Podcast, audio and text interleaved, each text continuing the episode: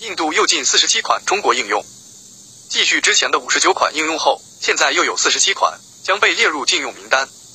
据外媒报道称，印度信息技术部一名官员公开表示，由于担心所谓国家安全和隐私问题，在禁用了五十九款中国手机应用程序仅仅几周后，印度又禁止了四十七款中国手机应用程序。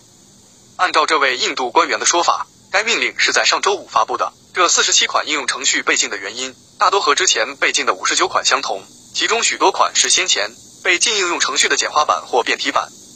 今年六月底的时候，印度电子信息技术部曾宣布禁止包括 Stock、微信、茄子快传、UC 浏览器、微信、QQ、快手和美图等在内的五十九款中国应用，而禁用的理由是认为这些应用从事的活动有损印度主权、国防。国家安全和公共秩序。印度在声明中还提到这些应用存在安全问题。与此同时，人们在与数据安全和保护十三亿印度人的隐私有关的各个方面上也有令人担忧的问题。许多来自各种来源的投诉指出，其中一些应用在安卓和 iOS 系统上存在数据滥用情况。这些应用以未经授权的方式窃取用户数据，秘密传输到印度境外的服务器。值得一提的是，据印度经济日报的报道，印度还在对二百七十五款。中国应用进行审核，其中就包含了腾讯的《绝地求生》、阿里巴巴的全球速买通、小米公司的 Zili，还有字节跳动的 Resso 和 Olike 等应用。